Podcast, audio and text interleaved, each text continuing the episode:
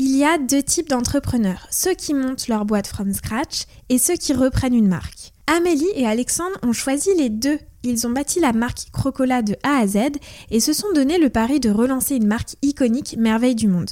Mais gardez bien en tête que dans les deux cas, le travail est conséquent. Un des challenges de taille que Alexandre et Amélie ont dû relever avec Merveille du Monde est celui de moderniser sans modifier les fondamentaux de la marque. Été d'ailleurs surprise de savoir qu'il y avait même une pétition pour le retour du chocolat Merveille du Monde, une communauté de fans et un taux de pénétration évalué à 30%. Dans cet épisode, vous le verrez, on a échangé sur la marque, évidemment, euh, Merveille du Monde, what a surprise. Qu'est-ce qu'il s'est passé pendant les deux ans de développement, la collaboration avec la communauté de fans de la marque pour justement reconstruire, rebâtir euh, un chocolat à l'identique mais beaucoup plus moderne, les changements prévus de la version d'antan à celle de 2023, la stratégie mise en place sur le terrain pour une aventure durable et l'accueil de la grande distribution. J'espère sincèrement que vous apprécierez autant l'épisode que j'ai apprécié échanger avec ces deux entrepreneurs qui sont vraiment extrêmement méritants et qui, et qui méritent énormément de soutien. Alors vous le verrez, à la fin de l'épisode, il va y avoir une partie bêtisier euh, que j'ai pas pu couper parce qu'elle me faisait trop rire. Euh, vous le verrez aussi, c'est un échange extrêmement détendu. On était à la maison et je me suis sentie effectivement comme à la maison et en toute transparence, rire échange euh, très détendu. Je vous laisse tout de suite avec l'épisode du jour, Merveille du monde, Amélie et Alexandre, une merveille idée à relancer.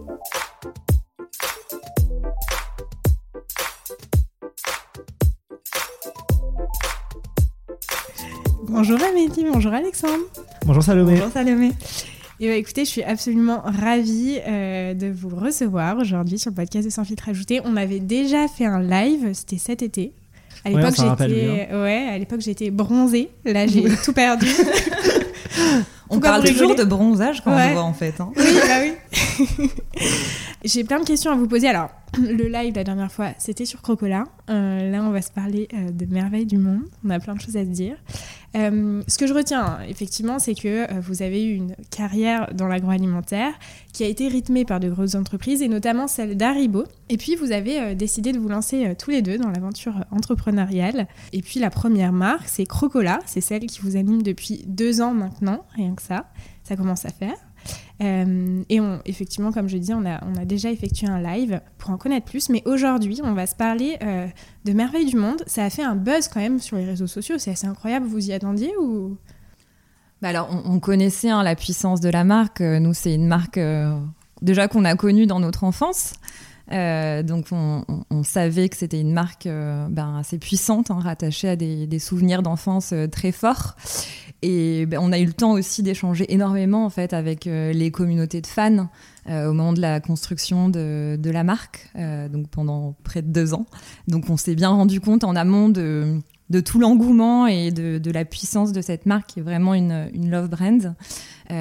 quand tu regardes un petit peu sur les réseaux sociaux, tu te rends vite compte en fait qu'il y, a énormément, avant qu'on annonce le relancement de la marque, qu'il y a énormément de, de communautés de, de fans en fait qui sont encore actives autour de Merveille du Monde, euh, que ce soit à travers euh, des pétitions sur euh, change.org par exemple, où il y a une pétition en train de l'écrire, de fans signée par plusieurs milliers de personnes, Qui, ont milité pour le relancement de, de, Merveille du Monde depuis, depuis des années. Il y a pas mal de, de, groupes Facebook, mmh. Instagram, sur les réseaux sociaux effectivement qui qui, depuis un moment déjà euh, bah, soutiennent le, retour de la marque. Euh, donc on voit que malgré euh, bah, un arrêt en, 2007, hein, aujourd'hui les, les, communautés sont encore ultra actives, même avant qu'on annonce le relancement. Donc effectivement, on s'attendait pas à un tel buzz aussi rapide. Euh, nous, quand on a commencé à, parler de Merveille du Monde euh, sur euh, les réseaux sociaux, on s'attendait à une montée en puissance plus progressive. On s'est dit, on va commencer à en parler progressivement sur, sur la fin d'année pour préparer la montée en puissance et le lancement en fait de, de début 2023. Et en fait, tout s'est accéléré très rapidement. On a vu qu'il y a eu de façon organique énormément de partage de la part des fans. Euh, très vite, on a été aussi contacté par la presse, donc on a dû euh, l'annoncer plus vite que prévu euh, au final sur, sur LinkedIn, avec un, post qui nous a permis d'avoir une visibilité incroyable. On a eu plus de 600 000 impressions sur cette publication LinkedIn.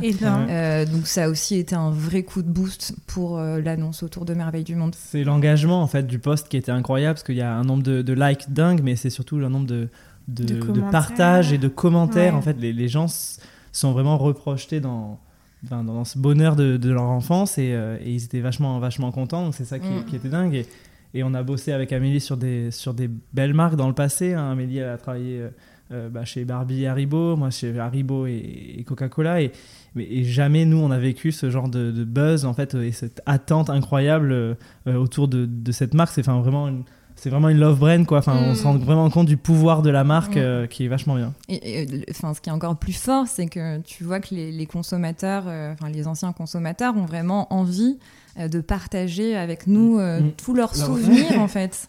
Il y a un effet très nostalgique et une envie de partage qui est incroyable autour de cette marque. Ils ont envie de nous raconter leurs souvenirs d'enfance, de, se replonger en fait dans, dans, ces moments qui sont des moments ben, réconfortant. Et euh, c'est vrai que ça fait du bien, les souvenirs mmh. d'enfance, c'est que du positif. Donc euh, voilà, c'est euh, une marque très émotionnelle. Et surtout quand c'est lié à l'alimentaire. Hein. Enfin là, donc j'ai noté quelques, quelques commentaires des internautes. Il y en avait, comme tu le disais, hein, énormément. mais, mais ça m'a fait sourire parce que je prends l'exemple de, de, quelqu'un. ce sont mes parents qui vont être contents. Je les soupçonne de s'être servi de nous comme alibi. En fait, ce sont eux qui engloutissaient les tablettes. Ils en rêvaient, vous l'avez fait. Euh, ou alors, voilà un retour que j'attendais depuis longtemps. Merveille du monde, c'était le chocolat que ma grand-mère adorait, nous amenait tous les mercredis. On se battait avec mes frères et sœurs pour avoir le carré avec notre animal préféré, carré que nous mangions en suivant les contours de l'animal d'abord, mm. puis l'animal. Mm. Ça, c'est important ça. Mais il y a des vrais rituels de, consommation en fait autour de Merveille du monde. Nous, on s'en est rendu compte, c'est vrai, en interrogeant et en passant beaucoup de temps avec les fans. C'est vraiment associé à un rituel. Euh, déjà de découverte de la carte qui est à l'intérieur, mais aussi de, mm, mm. consommation de, des carreaux. Euh, c'est hyper intéressant de voir toutes ces petites anecdotes qui sont hyper représentatives de, l'attachement à la marque et de sa spécificité aussi. Tu l'as beaucoup sur le rayon, bah, évidemment, épicerie euh, sucrée. Enfin, moi, je me souviens, donc, pour vous parler d'un produit que je consommais, mais je sais pas s'il y en a beaucoup qui le font. Typiquement, les BN, je m'amusais à d'abord manger le biscuit, mm. après le chocolat, et après, tu vois, et ça, ça m'a ça m'a juste fait, penser à ça. Et du coup, donc, euh, un autre commentaire une belle marque endormie dans les bureaux de Noisiel qui se vendait à l'époque sans effort, une pépite à réactiver avec un positionnement juste, belle aventure. Et du coup, ça me fait venir une, question. Est-ce que vous savez pourquoi la marque a été arrêtée?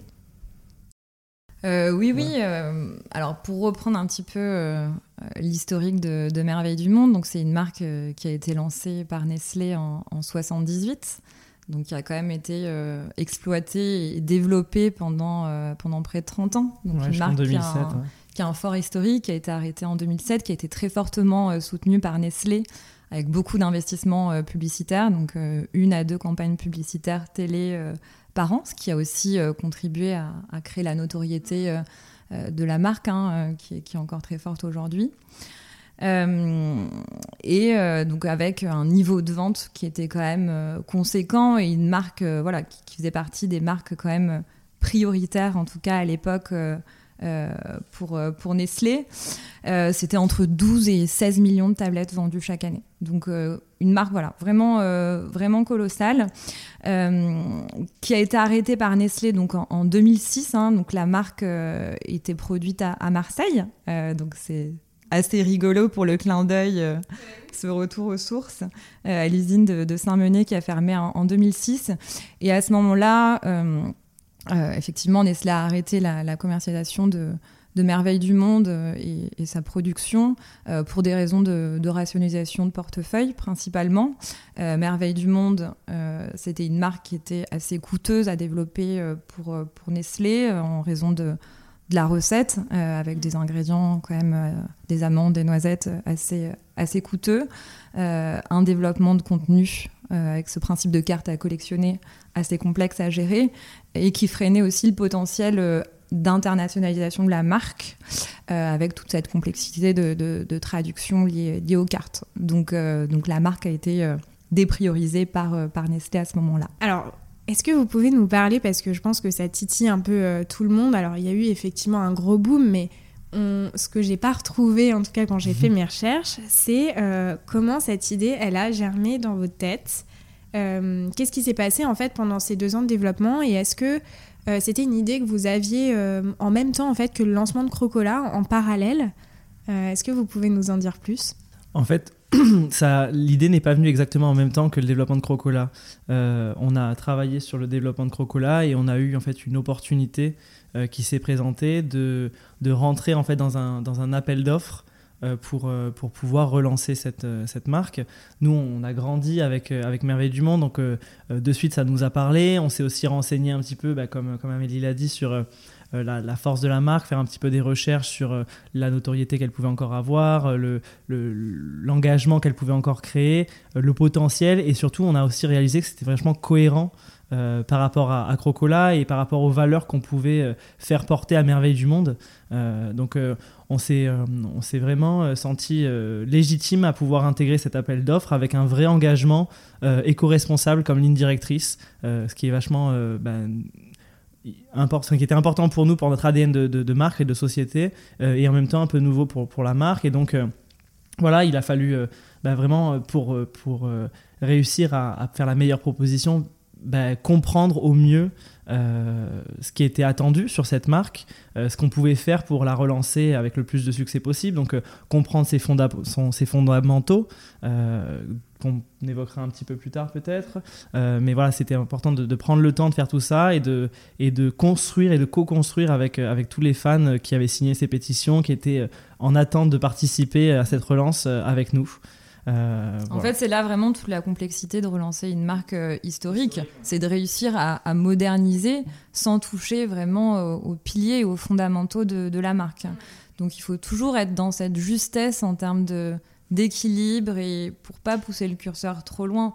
on voit qu'il y a un attachement qui est tellement fort en fait aux fondamentaux de la marque que voilà, il a fallu vraiment y aller bah, en étroite collaboration avec, avec les communautés de fans donc ça, ça a été euh, un des, des, points clés qu'on a pu travailler pendant cette période. Hein. après le après l'appel d'offres, on s'est vraiment euh, attelé à, constituer des communautés de, fans pour, euh, comme disait Alexandre, vraiment les intégrer et travailler avec eux main dans la main sur le relancement de, la marque, à tous les niveaux en fait.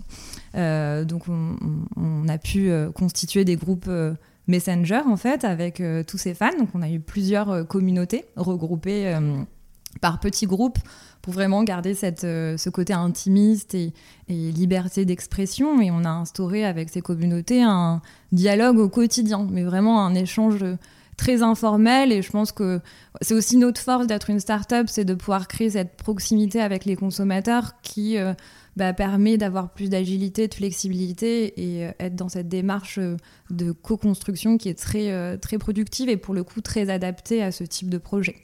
donc on les a intégrés à toutes les étapes parce que ce qu'on a récupéré de cet appel d'offres, c'est un nom de marque. Euh, c'est euh, la marque Merveille du Monde, euh, qui nous appartient aujourd'hui, mais qui était une coquille vide, hein, clairement. Donc il a fallu tout reconstruire de A à Z, ce qui était un vrai challenge. Donc on n'avait pas de recette, pas de moule, pas de créa. voilà. Donc il y avait tout ça à reconstituer. Et en même temps, voilà, on avait cette vraie volonté d'être fidèle à l'historique de la marque. Donc on a travaillé avec euh, les fans sur le développement de la recette. On a pu aussi récupérer euh, ben, via l'historique de la marque le travail qui avait été effectué avec des historiens, euh, la liste des ingrédients, voilà, pour vraiment s'assurer qu'on soit dans une recette à l'identique de la recette historique et pouvoir bah, travailler sur le peaufinement de la recette avec nos communautés de fans à qui on a pu faire tester, avec qui on a vraiment interagi au maximum pour pas qu'il y ait ce côté euh, déceptif qu'on peut souvent avoir sur les produits historiques de euh, ah mais je retrouve pas le goût du produit que j'aimais avant. Euh, donc on, voilà, on a essayé d'être vraiment fidèle à cette recette historique en proposant aussi une nouvelle variété puisqu'on va lancer un chocolat noir. La recette historique, c'est vraiment ce chocolat au lait qui est très particulier, qui est une recette très crémeuse avec des inclusions d'amandes et de noisettes pilées. Euh, un arôme naturel de vanille, de la purée de noisettes. Donc c'est vraiment une recette particulière qu'on a, a pu développer du coup avec, avec notre partenaire. On a travaillé aussi sur un, une nouvelle créa packaging dans le, dans le, prolongement de la créa historique, mais en apportant bah, une touche de modernité et en capitalisant vraiment sur le lion qui était l'icône historique de, de Merveille du Monde. Et en même temps, euh, quelque chose d'assez emblématique et d'assez fort pour porter tous les messages qu'on souhaite porter autour de la biodiversité. Et on a aussi travaillé avec les fans ben, sur toute la partie développement de moules, euh, qui était voilà, assez, assez complexe à gérer. Euh, donc ça, ça nous a pris effectivement beaucoup de, beaucoup de temps avec bah, des, des complexités aussi à gérer dans ce développement. Euh, donc deux ans, c'est une période qui est, qui est, en fait très courte hein, entre le moment de l'appel d'offres, surtout avec le développement produit. Euh, Crocola, bah, qui est une aventure hyper prenante parce qu'il s'est passé énormément de choses en, même pas deux ans, hein, parce que la marque n'a pas encore deux ans, on aura deux ans euh, là au mois d'avril. Donc, Ah, j'ai déjà grillé les étapes. Vous n'avez pas osé me le dire. Hein. Euh, donc voilà, donc une vraie complexité sur le, développement de la recette et euh, sur le développement des moules, parce que la particularité de Merveille du Monde, c'est aussi d'avoir ce principe de, des animaux en, relief sur le moule, donc des rebords euh, plus épais, une tablette fine et en même temps l'animal en relief.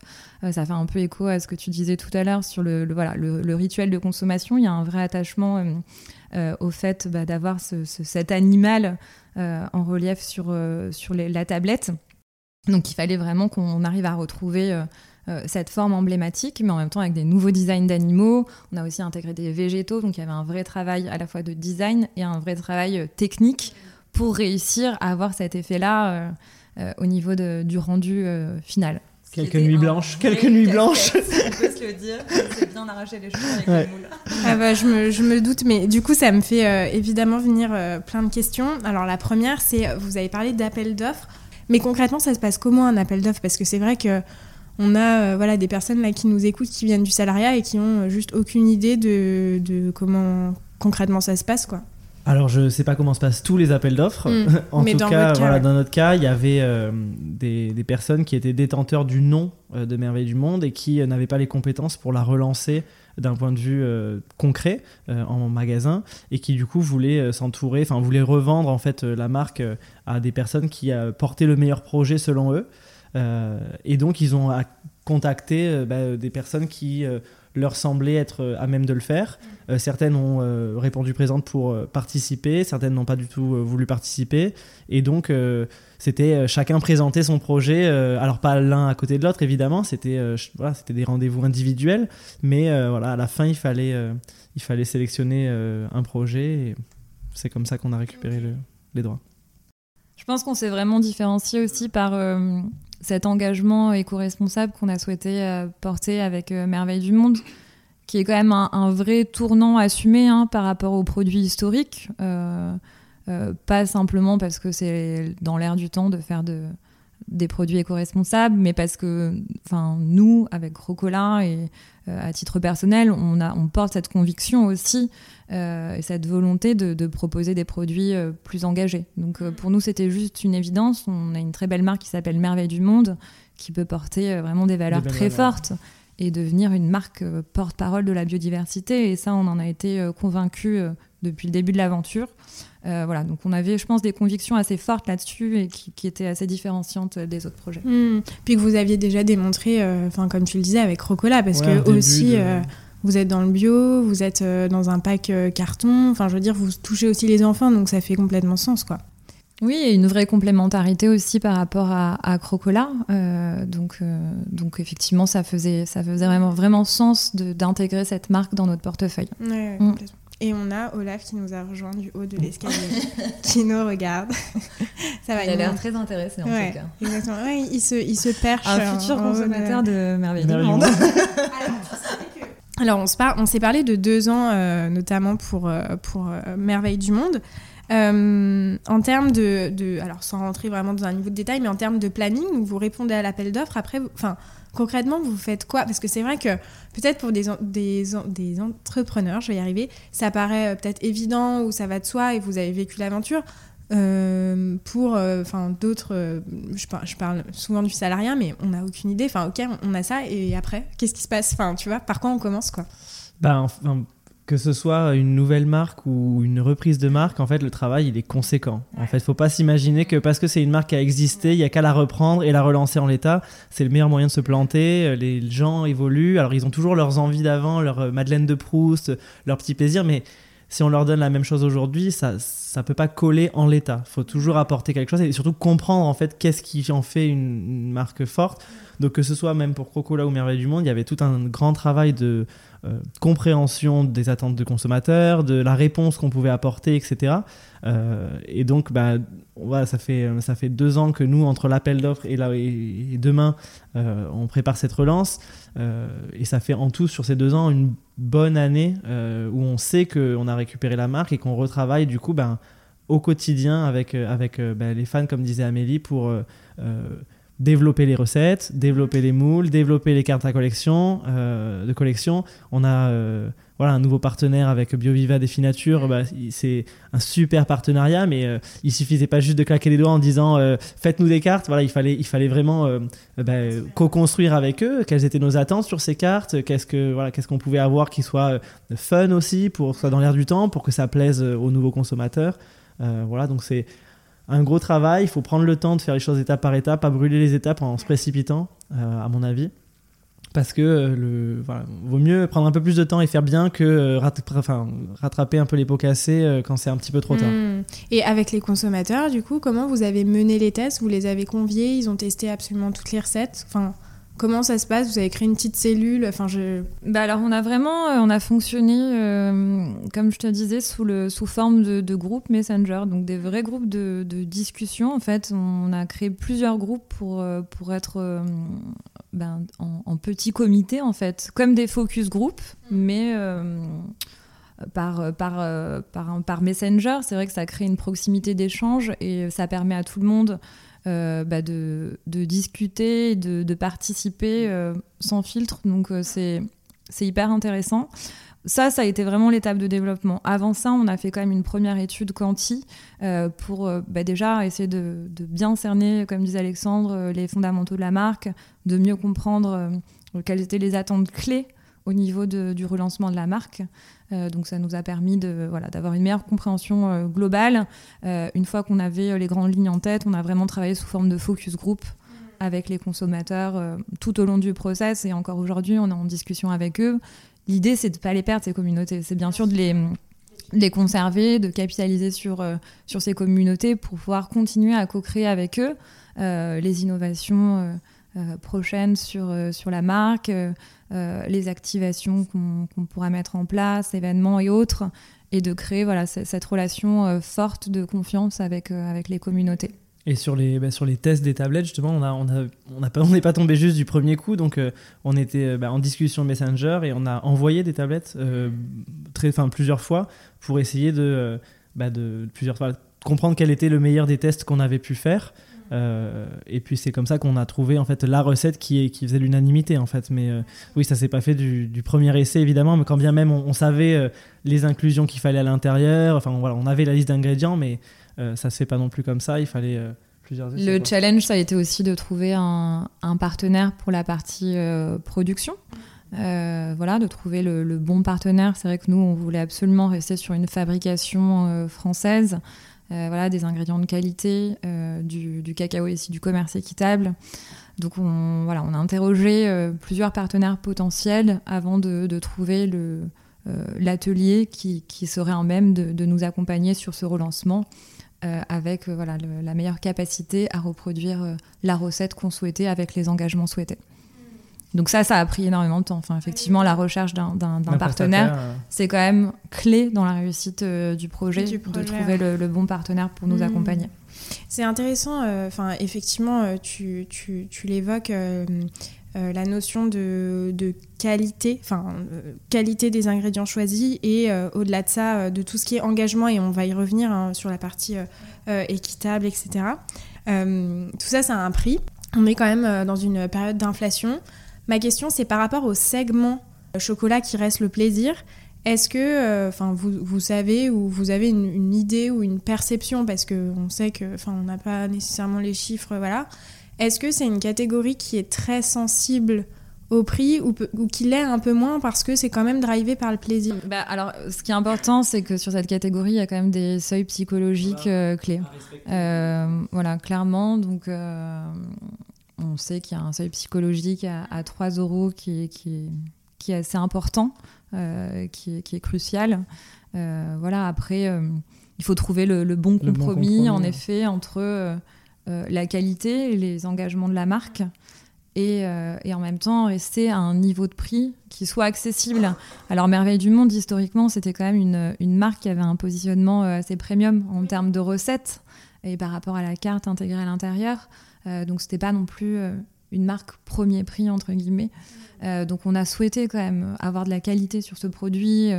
Euh, avoir ben, un niveau d'inclusion d'amandes et de noisettes qui soit, euh, qui soit élevé pour vraiment avoir de la gourmandise et un produit de grande qualité. C'est une marque qui a inspiré confiance en fait déjà à l'époque. C'est pour ça que 20 ans plus tard, 15 ans plus tard, elle est toujours dans le, dans le cœur des Français. C'est qu'on avait confiance en cette marque, donc nous c'était inenvisageable de pas faire un produit euh, de qualité. Bien euh, sûr. Voilà, donc, euh, Et puis comme tu l'évoquais tout à l'heure Amélie, il y a une, une, question aussi de notoriété. Enfin là, on lance pas une innovation, quelque chose qui n'a jamais existé, donc il faut être à la hauteur pour pas décevoir en fait la base existante que vous avez des consommateurs fidèles. Oui, bien sûr, il y a 30% de notoriété aujourd'hui sur Merveille du Monde, donc c'est des consommateurs qu'on doit bah, fidéliser, qu'on doit aller séduire à nouveau pour, pour leur faire redécouvrir Merveille du Monde. Et d'ailleurs, on s'en est pas parlé. Euh, la cible de Merveille du Monde, c'est qui? Parce qu'aujourd'hui, vous êtes euh, Crocola, c'est les enfants. Mm. Là, vous allez euh, targeter une cible complètement différente. Mais alors, sur, sur Merveille du Monde, la, cible, c'est vraiment les, les, enfants et ados des années 80-90. Et on se dit que c'est des consommateurs qui vont aujourd'hui avoir envie de racheter pour eux aussi, qui vont avoir envie vraiment d'avoir cette consommation régressive pour eux-mêmes, mais aussi qui vont avoir envie de la transmettre euh, à leurs enfants. Donc il y a cette idée de transmission qui est aussi euh, hyper intéressante. Donc euh, je pense qu'effectivement on aura une double cible. Il y a des adultes qui vont consommer pour eux et on va avoir par extension cette transmission à la nouvelle génération. Ce, ce lancement, comme on l'a dit, hein, donc il y a une version d'antan qui existe et tu l'as un petit peu évoqué tout à l'heure Amélie. Est-ce que vous pouvez nous parler des recettes et quels sont les changements qui, vont être prévus par rapport aux recettes précédentes que les consommateurs ont connues? Bah alors le gros changement, c'est qu'on a une nouvelle variété mm. déjà. ça c'est un gros changement en fait. Au niveau de, on a voulu, tout va un peu changer, mais tout en gardant vraiment les fondamentaux de la marque. C'est-à-dire que au niveau de la recette, le goût sera le même, mais il va y avoir un cacao qui est responsable. Au niveau du chocolat au lait, mais on va proposer un chocolat noir. Euh, le deuxième fondamental de la marque, point fondamental de la marque, c'était les, les, les, moules de la tablette qui vont rester sur cette forme de gros carreaux avec euh, les animaux en relief et en, en 3D. Euh, on a voulu rajouter des végétaux, par exemple, sur, euh, sur ces carreaux de chocolat parce que c'était important pour nous. Ça s'appelle Merveille du Monde, bah, d'inclure toutes les merveilles du monde. Euh, et après, sur cette partie aussi collection, euh, bah, on a voulu, voilà, comme on le disait tout à l'heure, s'associer avec un partenaire qui est ultra légitime pour nous aider à faire des, des cartes à collectionner de qualité, qui est Définature.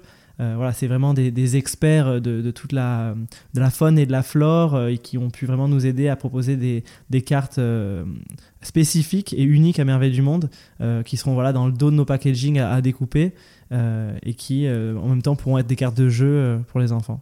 Ça, c'est aussi un changement volontaire de notre part, enfin de, de, se dire on va éviter le suremballage et la carte, on va la proposer directement à découper dans un emballage carton ce qui n'était pas le cas avant. Avant, on était sur un, emballage papier avec l'ajout d'une carte euh, carton à l'intérieur. Euh, aujourd'hui, euh, dans le contexte actuel, nous, ça nous semblait indispensable de, rationaliser, voilà, d'avoir d'avoir une approche plus responsable, éviter le suremballage et proposer une carte à découper directement sur, bah, en fait, toute la taille euh, tout le verso du packaging, donc ce qui permet d'avoir des grandes cartes hyper impactantes et très qualitatives euh, à découper directement dans l'emballage. Les goûts en agroalimentaire ont beaucoup changé entre les années 80 et aujourd'hui. Euh, on remarque que, par exemple, si je prends le segment des céréales, c'est des céréales qui sont beaucoup moins sucrées. Et euh, finalement, le palais des consommateurs, euh, j'imagine, c'est un peu habitué. Est-ce que ça, c'est des changements que vous avez inclus dans les recettes ou pas du tout et vous, aviez, vous avez voulu absolument rester fidèle à la recette initiale qui existait avant? Dans nos études et nos discussions avec les consommateurs, c'était vraiment trop important pour eux de retrouver leur recette originale. Euh, d'ailleurs, on l'a vu quand on a testé plusieurs recettes auprès d'eux, quand c'était pas la même recette et la bonne recette, euh, ça leur plaisait pas. Il fallait vraiment trouver, il fallait vraiment trouver la recette la plus proche. ça fait 15 ans qu'ils en ont pas mangé, mais ils s'en rappellent comme si c'était hier. et puis tout le monde est assez unanime avec euh, son souvenir d'enfance, en fait, la recette qui se rappelle. Donc euh, la recette qui a été sélectionnée, c'est celle qui se rapproche le plus parce que dans ce souvenir-là, c'était celle qui était le plus mm. importante d'avoir. Après, tu as raison, euh, les goûts évoluent et c'est pour ça qu'on a proposé aussi un chocolat noir. Parce que les, enfants et les adolescents de l'époque, aujourd'hui, peut-être ont un peu aussi évolué dans leur consommation. Et tout en voulant consommer du merveille du monde, ils seraient contents d'avoir cette option chocolat noir. Après, on constate, euh, voilà, effectivement, que le, marché a évolué davantage sur le chocolat noir euh, en termes de tendance de consommation, donc on s'inscrit complètement là-dedans. Bien sûr. Donc là, il y aura donc une recette de chocolat noir, et pour ceux qui ne connaîtraient pas Merveille du Monde à l'époque, quelles sont les autres recettes? Bah À l'époque, il n'y avait qu'une seule recette. Mmh. Ah, à l'époque, il y avait une seule, référence, ah c'était le chocolat au lait. Une seule référence, ouais. Et donc là, on lance une deuxième référence en plus, euh, voilà, pour justement compléter un peu l'offre. Euh. Très clair. Mais peut-être qu'il y aura d'autres recettes à venir. Peut-être. Suspense. à suivre bientôt. Alors, euh, ce lancement, il promet euh, d'être fort en engagement aussi. Donc, euh, vous avez déjà évoqué quelques-uns des engagements. Est-ce que vous pouvez nous, les, redire alors en termes d'engagement, il y a effectivement le, bah, choix d'un cacao issu du commerce équitable. pour nous, c'était bah, un, élément vraiment indispensable, hein, comme, comme on le fait sur, sur Crocola. Euh, on travaille avec euh, Max Havelaar et c'est un label qui permet quand même de, garantir un revenu minimum pour les, producteurs de cacao et, des conditions de travail plus favorables. Euh, donc derrière le cacao, on sait qu'il y a quand même des vrais enjeux sociaux et environnementaux. Donc à ne pas négliger. C'est vrai qu'on consomme un produit plaisir comme le chocolat, il faut quand même l'avoir en tête.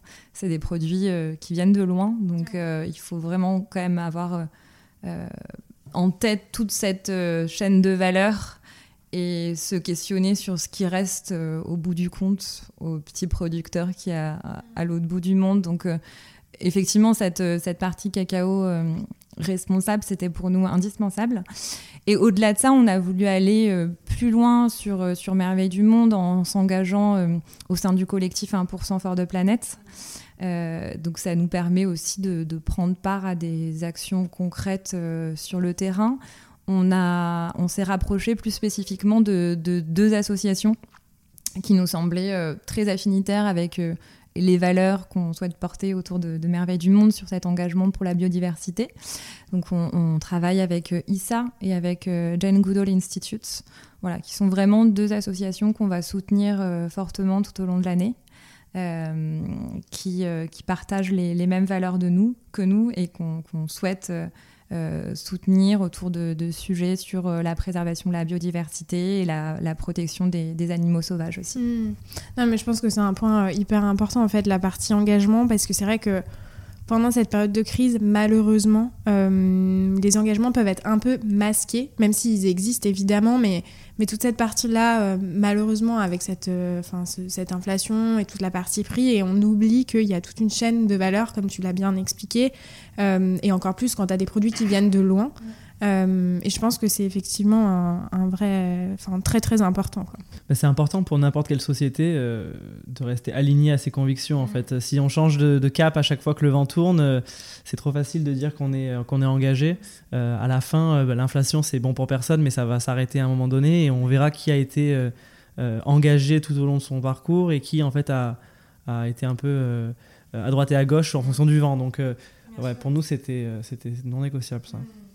Donc évidemment, il va y avoir le lancement, mais il va y avoir aussi euh, comment on pousse euh, la marque en magasin. Et euh, effectivement, comme on l'a évoqué, la, marque appartenait à Nestlé, donc qui a quand même une force de frappe commerciale assez considérable. du coup, ça va demander, j'imagine, une stratégie commerciale bah, fine, mais en fait, comme tout le lancement de, de marque. Comment vous allez vous y prendre? Ben voilà ton contrat, Salomé, si tu veux nous rejoindre. Combien On recrute, on recrute. Non, c'est sûr que. Ce qu'il faut... C'est le moment de passer hein, les, les, annonces de recrutement. Hein. Parce que là, tu as tous les chefs de secteur qui écoutent dans la voiture, tu sais. Putain, je veux quitter mon job, ah. j'en ai trop marre. tu vas avoir un petit message sur LinkedIn. Bonjour. Bonjour, monsieur. Donne ton numéro, Alex. Oh, c'est sûr qu'il faut, faut qu'on assume cette posture. On n'est pas Nestlé, on n'aura pas la force de frappe de Nestlé, mais pour nous, c'est quelque chose qui est plus aussi une force euh, qu'une faiblesse. Euh, Amélie disait tout à l'heure que le fait qu'on soit une plus petite structure, ça crée aussi beaucoup plus de proximité, à la fois avec les consos, mais aussi avec les clients. Euh, nous, Merveille du Monde, c'est une de nos deux marques et on a deux marques prioritaires. On n'est pas une multinationale avec un portefeuille de 50 marques qui dépriorise une marque plutôt qu'une autre. Nous, on va vraiment bah, tout faire pour euh, faire de cette marque un, succès et cette relance un succès. Euh, et puis après, en termes de, mise en place commerciale, on a bah, commencé à recruter pas mal de personnes déjà sur l'année 2022. On a 7 personnes sur le terrain aujourd'hui. on a prévu de continuer à recruter en 2023 sur le terrain. C'est vraiment notre, notre axe de priorisation en, termes de, force de, en termes de masse salariale. Et actuellement, d'ailleurs, on recrute euh, bah, un chef de secteur sur Nantes, parce que c'est une grosse, euh, une grosse région avec un gros potentiel pour nous, euh, surtout avec les, les enseignes que, que l'on a pu signer sur les deux marques. Et voilà, on continuera tout au long de l'année à, à, recruter sur d'autres régions un peu cibles. d'autres leviers qu'on va pouvoir activer aussi avec les enseignes, c'est la promotion.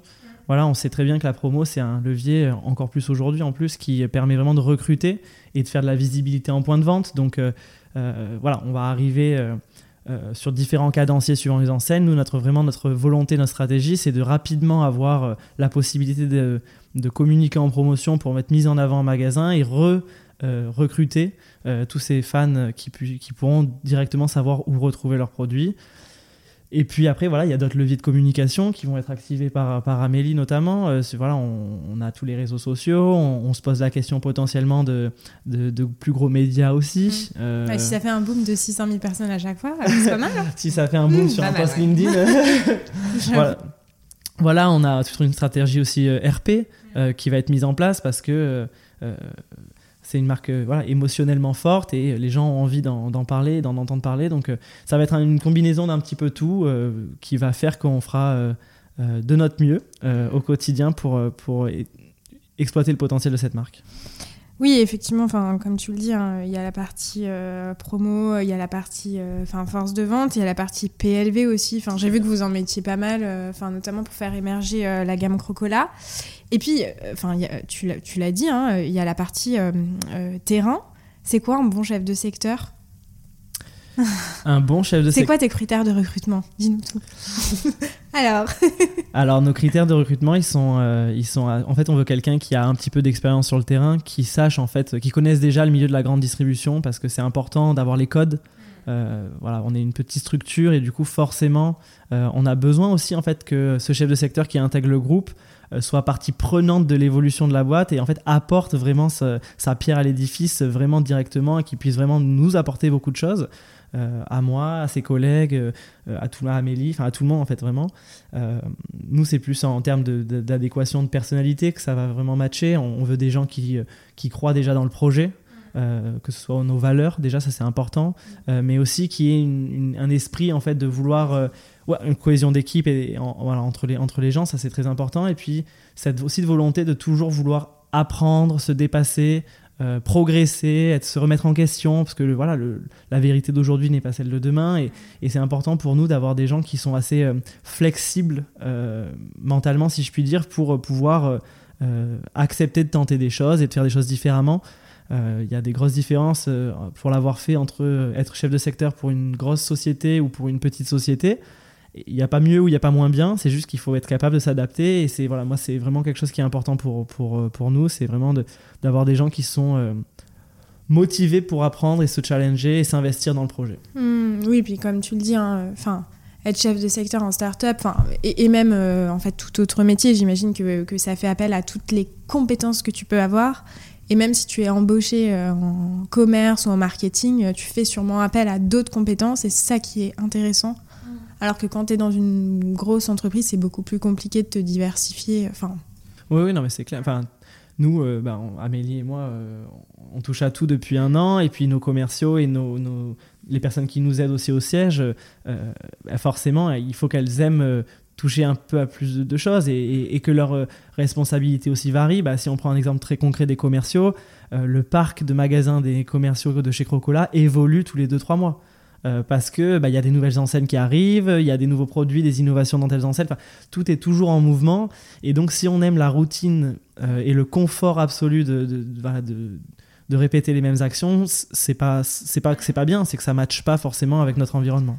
Et puis dans une start-up, on n'a pas le, cadrage d'une grosse structure, donc il faut quand même être capable de faire preuve d'autonomie, d'esprit d'initiative pour aller de l'avant.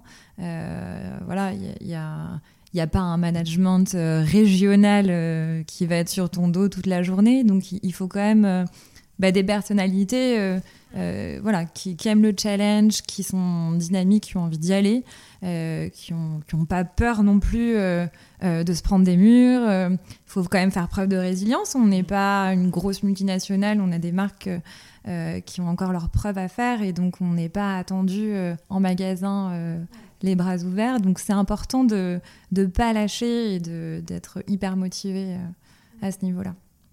Donc si toi aussi tu as envie de, tu as envie de rejoindre une start-up en plein développement. Franchement, tu pourrais faire l'introduction de ce podcast. Hein. Je crois qu'on va, on va commencer cet épisode par ça. Alors, où est-ce qu'on peut retrouver euh, ces tablettes? Est-ce que c'est dès mars 2023 Mais j'ai cru comprendre que un peu plus tôt? Je me trompe Oui, alors en fait, on a, on a prévu un lancement en, plusieurs euh, étapes. Hein. On, va avoir trois étapes de lancement. Euh, donc, une première étape qui va démarrer le 10 janvier euh, avec une campagne de précommande sur Ulule.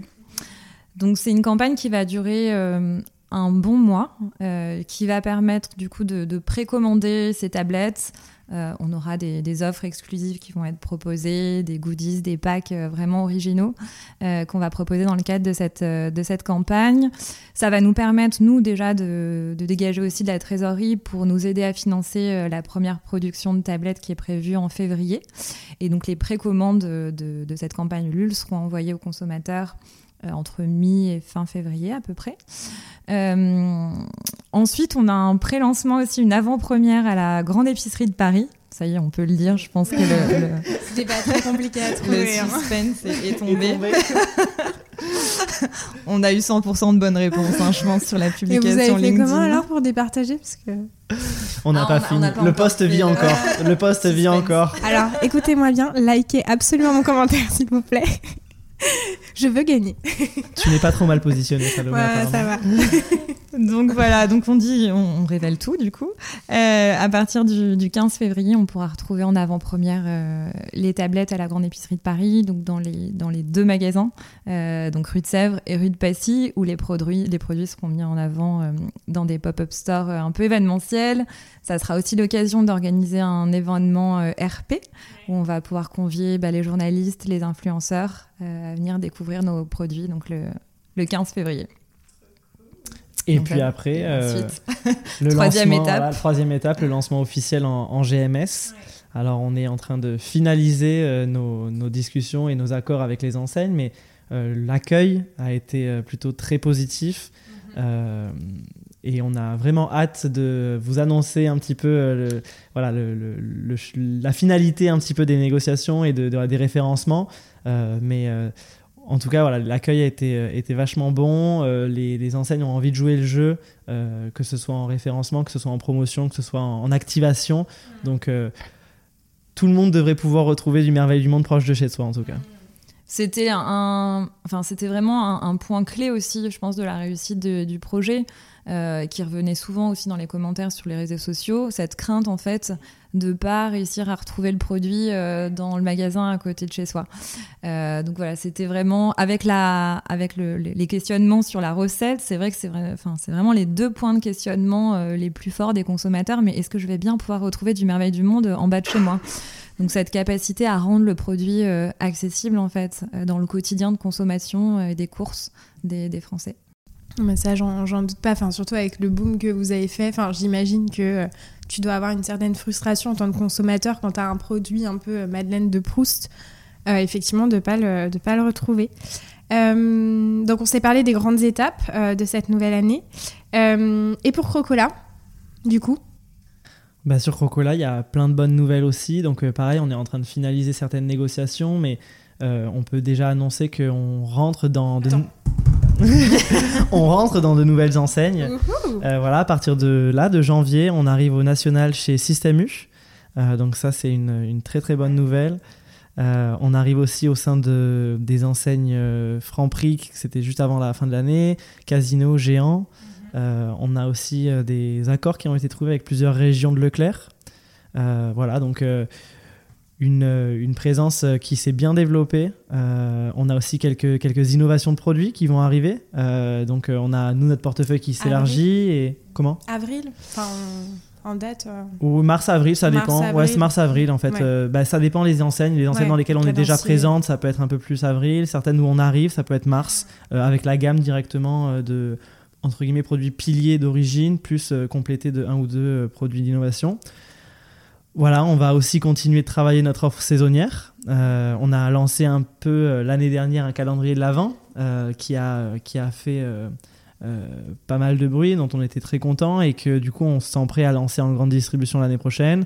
On réfléchit aussi à d'autres formats voilà, pour, pour d'autres saisons.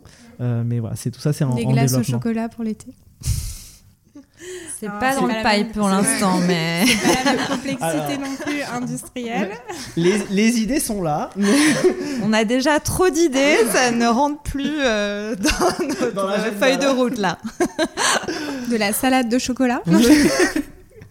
ah, pour innover Ouais, ça c'est clair. Les idées ne manquent pas, mais le temps, oui, par contre. Ouais, ouais, je, je, je, me doute. Euh, écoutez, euh, Alex, Amélie, merci beaucoup. Enfin, c'était vraiment, euh, vraiment chouette. J'aurais pu continuer parce que j'ai encore noté d'autres questions, mais je pense que je vais vous laisser un petit peu respirer. Ça va, j'étais pas trop. C'était parfait. Voilà, c'était la discussion, on est d'accord. Tranquille. Euh, dernière question, alors c'est un peu la question euh, crible euh, que je pose à chaque fois du podcast. qui aimeriez-vous entendre prochainement sur le podcast ou alors un sujet en particulier que vous, vous avez en tête Challengez-moi. Alors nous, on aimerait te challenger sur l'invitation de Jean-Philippe André, qui est à la fois le, le président, directeur général de Haribo, mais surtout le président de l'ANIA depuis depuis un an et demi et qui du coup représente un petit peu tous les industriels et qui a bah, du coup parfaitement conscience des enjeux actuels euh, bah, de l'inflation, des difficultés d'approvisionnement, euh, des négociations. Et euh, bah, on se dit que ça pourrait être très intéressant pour tout le monde en fait d'avoir un petit peu... De, pour lui de passer sous ton œil et, ton, et, ton, et derrière ton micro. Hmm. Je note. Mmh. Bah, merci en clin d'œil à notre ancienne vie. Ouais. ok, vous voyez la petite goutte sur mon front Ça va bien se passer. Ça, va bien se passer. Non, ça va, vous m'avez pas dit Emmanuel Macron. Ça Parce que là, je, je note. Et eh ben écoutez, merci beaucoup. Où est-ce que les auditeurs peuvent vous retrouver s'ils ont des, des questions, des remarques? Veulent réagir à l'épisode Sur LinkedIn Ouais, sur LinkedIn, euh, puis sur les pages. Sur les réseaux euh, sociaux, sur, euh, sur Instagram, Facebook. on est très actifs sur les réseaux sociaux, donc vous pourrez facilement nous, nous trouver. normalement. Mm. ça marche. Merci, Merci Salomé. Merci Salomé. Merci beaucoup d'avoir été avec moi jusqu'à la fin de cet épisode. J'espère qu'il t'aura plu. N'hésite pas à m'écrire sur Instagram au nom de Sans filtre ajouté ou LinkedIn au nom de Salomé Charicton. Je réponds à tous les messages et je suis toujours super contente d'interagir avec vous. À bientôt je vous, pose des questions et vous me répondez. Euh, c'est un peu en mode combiné, un peu du tac au tac, c'est juste pour régler le son. Ok, euh, Donc juste le micro, l'idée c'est de l'avoir euh, bah, en face de la bouche forcément. et après, dès que vous l'avez réglé à peu près dans la position que vous voulez, vous le, vous, le touchez plus quoi. ASMR. Alors, bonjour Salomé. Bonjour. On va croquer dans une tablette. Alors, en retard ou en avance En retard. en avance. Euh, lundi ou vendredi Lundi. Vendredi Bonjour, enchanté Alexandre. Qui êtes-vous La question piège, tu sais. Euh, Bah, j'allais dire Leclerc ou Carrefour, mais ça, j'ai pas le droit de vous la poser, je crois. Interdit. Interdit. Vendredi. tu veux qu'on ait des problèmes, toi, non On va éviter. Euh, plutôt mail ou téléphone? Mail. Mail. Mail mm. C'est vrai? On est mm. des grands timides, tu sais. Très timides. Arrête, j'aurais du téléphone, tu vois. Bah les deux en vrai. Bah oui, toute la journée les deux. Mais, ouais. Euh, vendre ou fidéliser? Vendre. Vendre. Mm. L'idée ou manager? L'idée. Ouais, l'idée. L'idée. HM, SM, Proxy ou Drive HM. SM. Et marketing ou commerce Marketing. Commerce. Moi aussi